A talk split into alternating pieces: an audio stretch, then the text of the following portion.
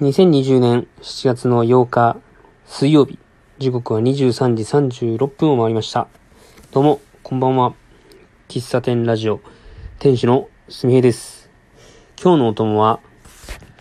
デカ子さんが出しているコロンビアのデカフェをドリップでいただきました。ややいっています。今日は、ちょっと気分というか、入れ方を少し工夫しまして、えー、抽出温度をえー、少し冷まして、温度計ないんで何度っていうのはわかんないんですけども、えー、沸騰したお湯をすぐ入れるんではなくて、そこにちょっとね、あの、水を足してお湯を冷まして入れてみました。あそうすると、あの、もう一口目からね、こう、ふうふうしなくていいんですよね。あまあ、それだけじゃないんですけど、イオンが低いと、これ前回、前々回お話ししましたけど、あの、苦味っていうのが出にくいので、あの苦味がちょっと苦手だなっていう方は、お湯をちょっとね、冷ましてから入れた方がいいかなと思います。うん。だったと思う。うん。うん。はい。で、新鮮な豆っていうのは、あの、お湯がこう冷めても、あの、すごい美味しくね、コーヒー味わえるので、あの、最初から熱々のコーヒーにする必要はないんですよ。アイスコーヒーだと冷めてしまうと氷が溶けて、えー、まあ味が薄くなってしまいますけども、ドリップコーヒーの場合はそれが、まあないので、まあ長くね、本読本でも読みながら、えー、飲むことができる。はい。なんかこんな、まだ夏にはなってない、この夜ちょっと涼しい時間帯にホットコーヒー飲むのもありかなっていう今日この頃です。そんな僕はですね、今日、あの、コーヒーの、このラジオのお供にコーヒーを飲んでますけども、そのお供に本をね、ちょっと一冊読んでみました。全部じゃないですけどね、えー、っと、3分で読めるコーヒーブレイクに読む喫茶店の物語。これまさに喫茶店ラジオにぴったりじゃないですか。あの、コーヒーを片手に読みたい喫茶店にまつわる、まつわるショートショートアンソロジー。チームバチスタシリーズの田口先生が喫茶店を開く、愚痴喫茶、いやー、カイドウ、タケル、喫茶店で大好きな彼に別れ話を切り出される。フレンチプレスといくつかの嘘、岡崎拓馬。誰もが試したことがあるのではない、あるのでは。あのおみくじ器が主役のおみくじ器の予言。佐藤、せ、青、青み？など3分で心を揺ら、揺さぶられる物語25作品が収録というこのショートショートのね、小説を、え買いました。これ買ったきっかけはですね、あの、木曜日にココアを飲みたいだったかな。えー、っていう本を書いた、えー、っと、青山美智子さんっていう方が、を、あの、もともとそのココアの本をね、買う予定にしてたんですけども、アマゾンで。で、それを調べてたら、おすすめにですね、このコーヒーブレイクに読む喫茶店の物語っていうのが出てきて、で、これにも青山さん執筆してるんですけども、どっちかというと僕こっちに惹かれまして、これを買いました。あの、本を読むことは好きなんですけども、長い文章はあまり読めないんで、えー、これぐらいのショートショート。だいたい1話がね、10ページぐらいかな。ぐらいで完結する。もう喫茶店の光景がね、容易にこう目に浮かぶ。あの、喫茶店好き、喫茶店の店主としてはね、これほど嬉しい作品はないですよ。25作品中僕はまだ1作品しか読んでないんですね。まず一作品目は、そのきっかけになった青山美智子さんのアンコールっていうね、えタイトルのショートショートをね、読みました。あのー、舐めてましたね。すごいね、こう考えさせられるっていうか、その、深いとかじゃないんですよ。あの、感情の起伏がすごい感じられる内容で、情景もすごい、あの、いる時間お店の中にいる時間は多分1時間ぐらいの話なんですけども、なんかすごくね、物語として成り立っていて、うん。まあしかもこの、たまたま読んだ僕、このアル、アンコールっていうのが、あの、エンディングがすごい良かったんで、あのー、あと24作品ありますけど、すごい楽しみですね。はい。まあ、そんな、コーヒーにまつわる本の紹介でした。えー、近況を話すと、あの、近況ってもう本当にさっきの話なんですけどね。僕、この喫茶店ラジオを収録する前に、まあ、お風呂に入るんですね。で、今日は、まあ、なんか、あの、汗かきたいなと思って、で、体もちょっと調子がいい。最近はね、足の付け根が痛くないと。あの、痛風の症状も出ていないので、えー、足が痛くないんですよ。だから、まあ、思いつきで、スクワットと、スクワット50回と、えー、四股踏み。四股踏み左右、えー、15回ずつ。それを3セットやりまし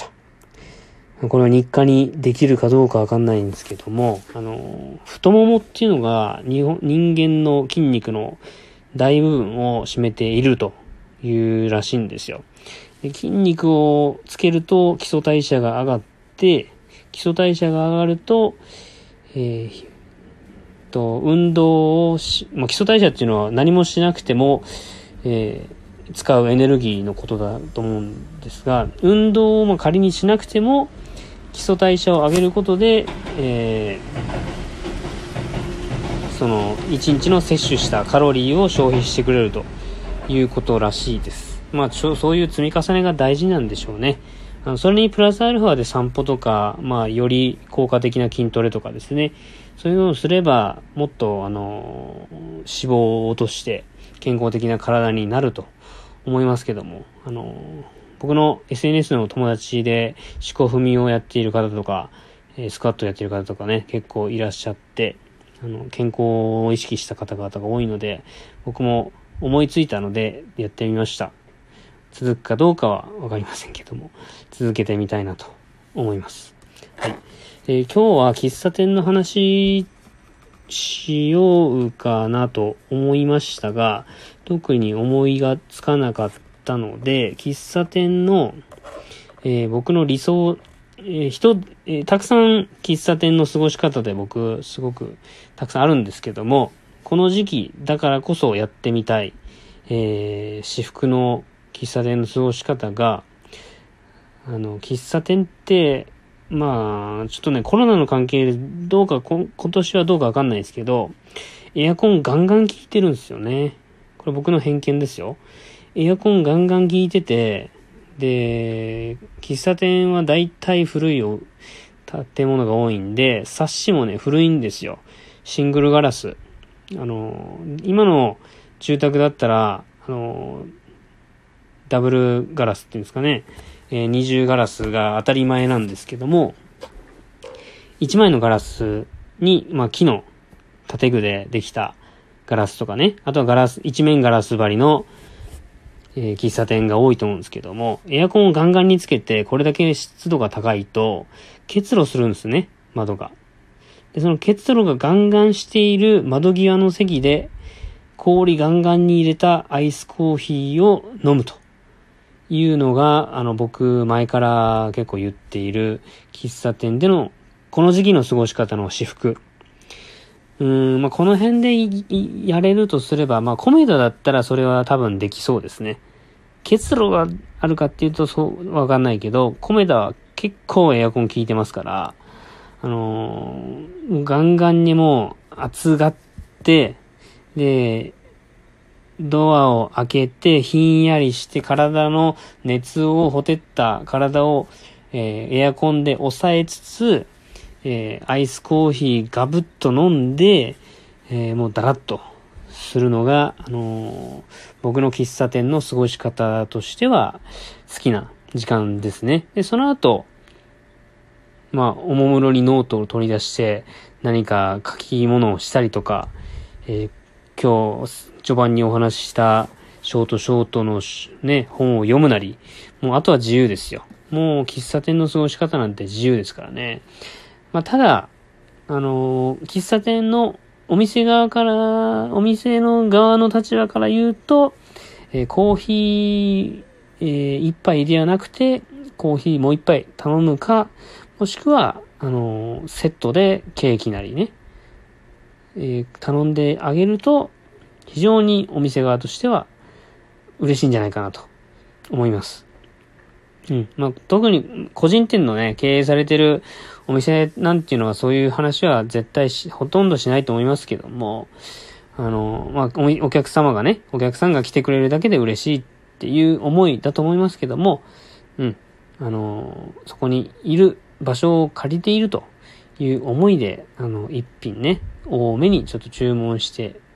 みると。まあ、お腹いっぱいとかね、もうこれ以上飲めない、食べれないみたいな人は、無理して食べる必要はないと思うんですけども、まあ、あのガブッとね、アイスコーヒー飲んで、あもうちょっと飲みたいなって思ったら、もうそこで我慢せずに、ぜひね、次は、あの、ホットコーヒーなり、ホットココアなり、紅茶なり、ホットミルクなり、ね、ちょっとあの、冷たいものを飲みすぎるとお腹が下すんで、ホット系のものを頼んで、それをちびちび飲むと。ホットの場合は、あの、味が薄まっていくこともないんでね。そういうこともお考えいただいて、喫茶店を、の時間を過ごしていただければな、というふうに、喫茶店の、えー、マスターが言っております。はい。では、まあ、えー、7月8日の喫茶店ラジオこの辺で終わりたいと思います。また明日、この時間にお会いしましょう。では、おやすみなさい。さようなら。